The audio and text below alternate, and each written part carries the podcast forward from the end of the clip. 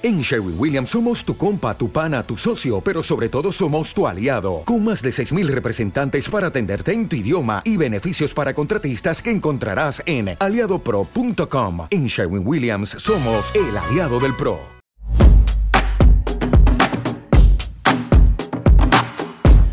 ¿Qué hostias pasa en el mundo? Aquí, en los Finpics. We're not, and by, we're not doing a good job at it. And it's not, you know, the, the our banks financing oil and gas companies. We need oil and gas. For how We need long? Cheap, well, 50 for, years. For 50 years. And, you know, it's 100 million barrels a day that are used by the world to heat, fuel, True, feed people. true climate zealots want to end But- it now. but the they want to end it now, Jamie. to They- get it- to get it you can't get the two Yeah, to, to get come together. Then, then you'll have a, a, a calamity, a global depression.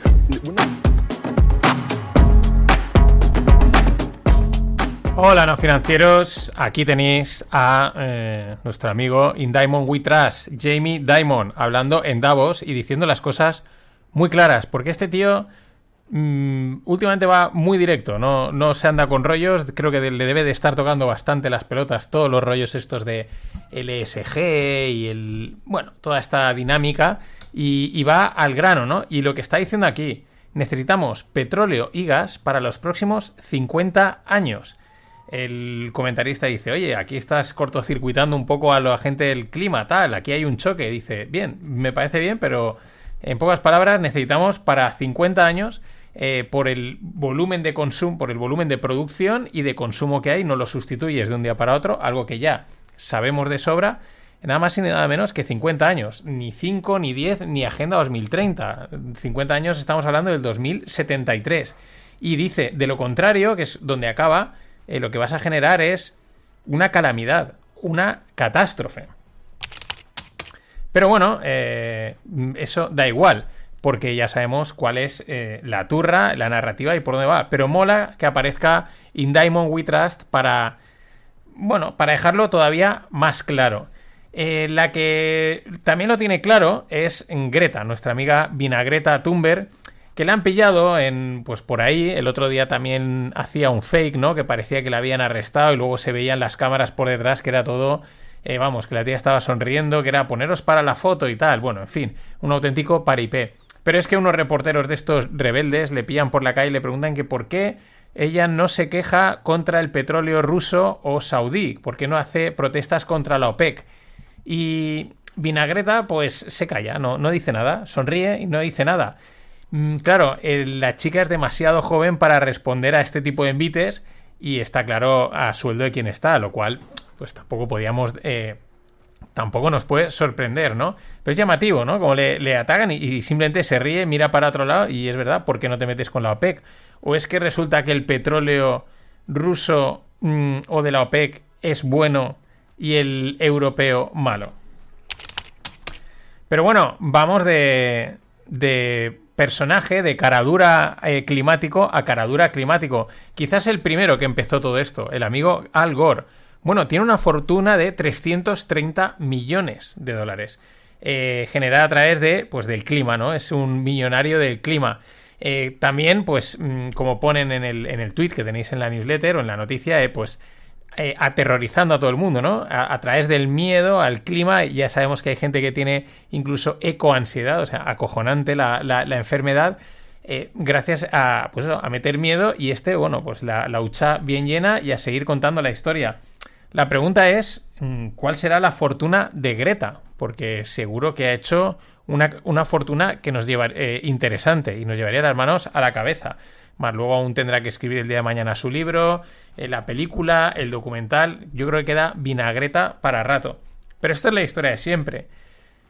Siempre hay gente dispuesta a tragarse estas historias, este tipo de personajes que vienen a salvar el mundo, a ayudarte, a hacerte mejor, a que a la ecología y estas, bueno, en fin, todo este rollete, ¿no? Siempre hay gente que pues se siente mejor, más importante, eh, apoyando, siguiendo a estos personajes y lo que no saben es que están haciendo dinero a través de ellos, nada más. Y de los mm, ecoaterradores, que podríamos llamarle a esta gente, vamos con la energía. El gas natural sigue cayendo a plomo. Nada más y nada menos que una caída del 84% desde los máximos que marcó más o menos pues por agosto, septiembre eh, del año pasado, hace apenas pues 4, 5, 6 meses, mm, un 84%. Volvemos con lo de los ecoaterradores. Eh, hace eh, meses, ¿no? Mm, en verano, ¿no? El, bueno, el invierno, uff, madre mía, esto va a ser una calamidad, esto, el frío, no va a haber gas, vamos a tener que ir con, bueno, ni estufas, mantas, y de momento, pues sí, el frío ha entrado como debería entrar, pero ahora resulta que no hay problema, el gas ha caído mm, y todo bien, o sea, es como un invierno más, en todos los sentidos, en fin, es parte del circo este que han montado y siguen montando. Por eso, el ministro de Finanzas alemán, el Lindner, dice que no esperan eh, tener que utilizar esos 200 billions eh, que pusieron para responder a la crisis energética. Eh, os recuerdo que el Alemania puso ahí como 200 billions a modo de crédito rápido, de si lo necesitabas, para las empresas energéticas que, que, pudiesen tener problemas en el pago de, pues esto, de las facturas y de, la producción y toda la movida esta energética, ¿no? Pues tenían ahí como un pool, una bolsa de pasta, nada más y nada menos de 200 billions, para tirar de ella. Pero dicen que como los precios han caído, pues que parece ser que esto no va a hacer falta y que, oye, aquí no ha pasado nada. Pero nos vamos más abajo, nos vamos a Sudáfrica, porque es un dato también llamativo. Eh, Sudáfrica sufrió más de 200 días el año pasado con cortes de electricidad. Se dice pronto, más de 200 días de 365. Eso es más de eh, prácticamente dos tercios. Serían unos 2,40, pues dos, casi dos tercios. Pero es que en lo que llevamos de, año, de 2023, han tenido cortes de luz todos los días. Eh, todos los días. Bueno, son datos llamativos, aunque, bueno, pues Sudáfrica es ahí un mix, ¿no? Tiene una parte desarrollada, otra parte en desarrollo, pero es también llamativo porque en teoría es un país que podemos considerar eh, eh, prácticamente el primer mundo. Recordemos que está metido en los BRICS. Y el jefe de la OTAN, eh, Jens Stoltenberg, dice o hace la llamada de que se necesitan sistemas más pesados y avanzados para enviárselos a Ucrania. Eh, bueno, aquí ahora hay un jaleo que si los polacos quieren enviar, los alemanes también, al Estados Unidos también se ve que va a enviar una caterva de tanques que te cagas. Y esto es lo que a mí me llama la atención. Ahora, o sea, estamos prácticamente a un mes, estamos el 24 de febrero es cuando oficialmente eh, hará un año que empezó la, invasión de Ucrania y ahora es como que mm, se vuelve a reactivar, o sea, vuelve a reactivar, de repente vuelve a ser el foco mediático que si se envían tanques para el refuerzo, etcétera, que seguro que durante todo este tiempo se ha estado enviando armamento, el foco mediático lo van moviendo de un sitio a otro, pero ahora llama la atención, ¿no? Que es como de repente hay que enviarle un montón de, material, además ya avanzado, ya no es el viejo, ya es el nuevo, el que funciona y como si fuese a haber una gran ofensiva o hubiese que parar una gran ofensiva o yo qué sé, porque hay que especular, es que es muy llamativo que ahora de repente pues aparezcan con estas. Y ahí están los alemanes, los polacos, Estados Unidos. Veremos a ver esto dentro de unas semanas qué es lo que quiere decir. Y para cerrar esta primera parte, el otro día se me pasó decirlo, nuestra amiga Jacinda Ardern, que es la primera ministra de Nueva Zelanda, pues eh, resigna, se sale del cargo. Recordemos que es una de estas del perfil eh, World Economic Forum, cachorrito de Klaus Schwab, ¿no? Al estilo Trudeau, eh, Macron, Sánchez, gente joven, guapa y que cumple al. Vamos, que cumple los preceptos que mandan desde, desde, desde esta gente. Es llamativo, ¿no? Sobre todo porque de repente, pues resigna. Mm, quizás demasiada presión, quizás ya ha hecho su trabajo, o quizás no quiere hacer el trabajo que le han encandilado, y pues se hace a un lado.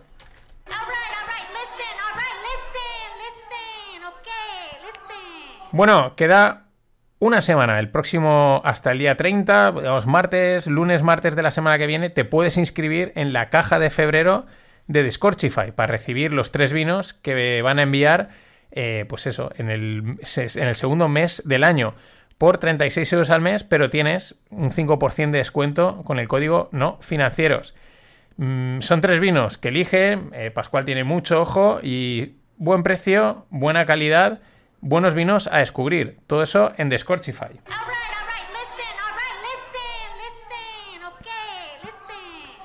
Y hemos pasado por los ecoaterradores, la energía, y ahora vamos al mercado inmobiliario. Empezamos por el mercado inmobiliario global. El economista de Harvard, Ken Rogoff, pronostica o prevé que el mercado global inmobiliario caerá aproximadamente un 10% en los próximos años. Esto, mm, esta cifra más o menos cuadra con la que otros tantos van diciendo, bueno, algunos dicen un 10% en un año, ¿no? Pero están por ahí. Digamos que no se prevén o no prevén en distintos pues, analistas, economistas, en fin, esta gente eh, no prevén un mercado inmobiliario al alza en términos globales. Eso no quiere decir que en otros sitios, en sitios puntuales, no pueda eh, pues seguir disparándose.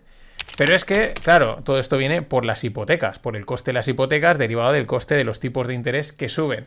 Eh, actualmente, en Estados Unidos, el coste anual de la hipoteca está en un 45% de los ingresos de las casas. Eh, el otro día no me acuerdo dónde, pero decían que se estaban empezando ya a paralizar órdenes de... Eh, a retirar órdenes de compra de casas, ¿no? Gente que ha hecho la reserva o que se ha comprometido en Estados Unidos y de repente decía, no, pues ahora ya no la quiero, ¿por qué? Porque hacen números de la hipoteca, les va a salir por un ojo de la cara y dicen, oye, pues si esto mm, parece que va a bajar, pues quizás me espero un año o dos o lo que sea. Pero, eh, importante. Y del global nos vamos al mercado inmobiliario chino. Porque, claro, del mercado inmobiliario chino, pues no nos vamos a olvidar. Recordemos que el año pasado eh, saltaron todas las alarmas y a lo tonto ya llevamos casi año y medio desde que eh, salió lo de Vergrande que iba a caer y ahí está. Varias cosas. Mm, la deuda de los promotores chinos sigue estando en riesgo pese a todas las políticas de apoyo eh, que han recibido de parte del gobierno. O sea, es una deuda que sigue estando ahí, se ha intentado mm, contener, frenar, eh, vamos, solventar, pero sigue habiendo riesgo. De hecho, eh, la conclusión es que los promotores chinos son too big to fail, son demasiado grandes para, para caer. ¿Y qué pasa? Pues que China va a aligerar los límites de deuda de, de los high quality eh, developers. Eh, high quality developers es un eufemismo para decir too big to fail. O sea, eres muy grande para caer y entonces te digo que eres, que eres de calidad. Y entonces te dejo que te puedas endeudar más y no apretarte mucho el cinturón. Pero la realidad es que de high quality eh, serás un high quality a nivel inmobiliario, pero probablemente a nivel financiero no. Esa es la situación. Aquella bola parece ser que es tan sumamente grande que es de estas que es incluso difícil de pinchar, ¿no? O que no se puede ni pinchar de lo grande que es. Perdón, y siguiendo con, bancos e inmobiliarias, los bancos medios chinos, de repente, pues se ve que en las últimas semanas o en el último tiempo han empezado a emitir un montón, a captar un montón de pasta, ¿no? Vía eh, emisión de deuda de corto plazo. Eh, prácticamente eh, unos casi 200 y pico billions.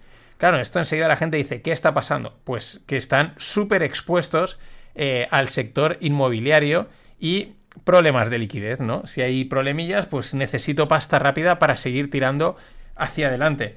Pero es muy interesante porque, de hecho, la mayoría de los bancos, de estos bancos, según un hilo que os dejo en la newsletter, eh, en realidad son insolventes, ¿no? De ahí que necesiten más pasta.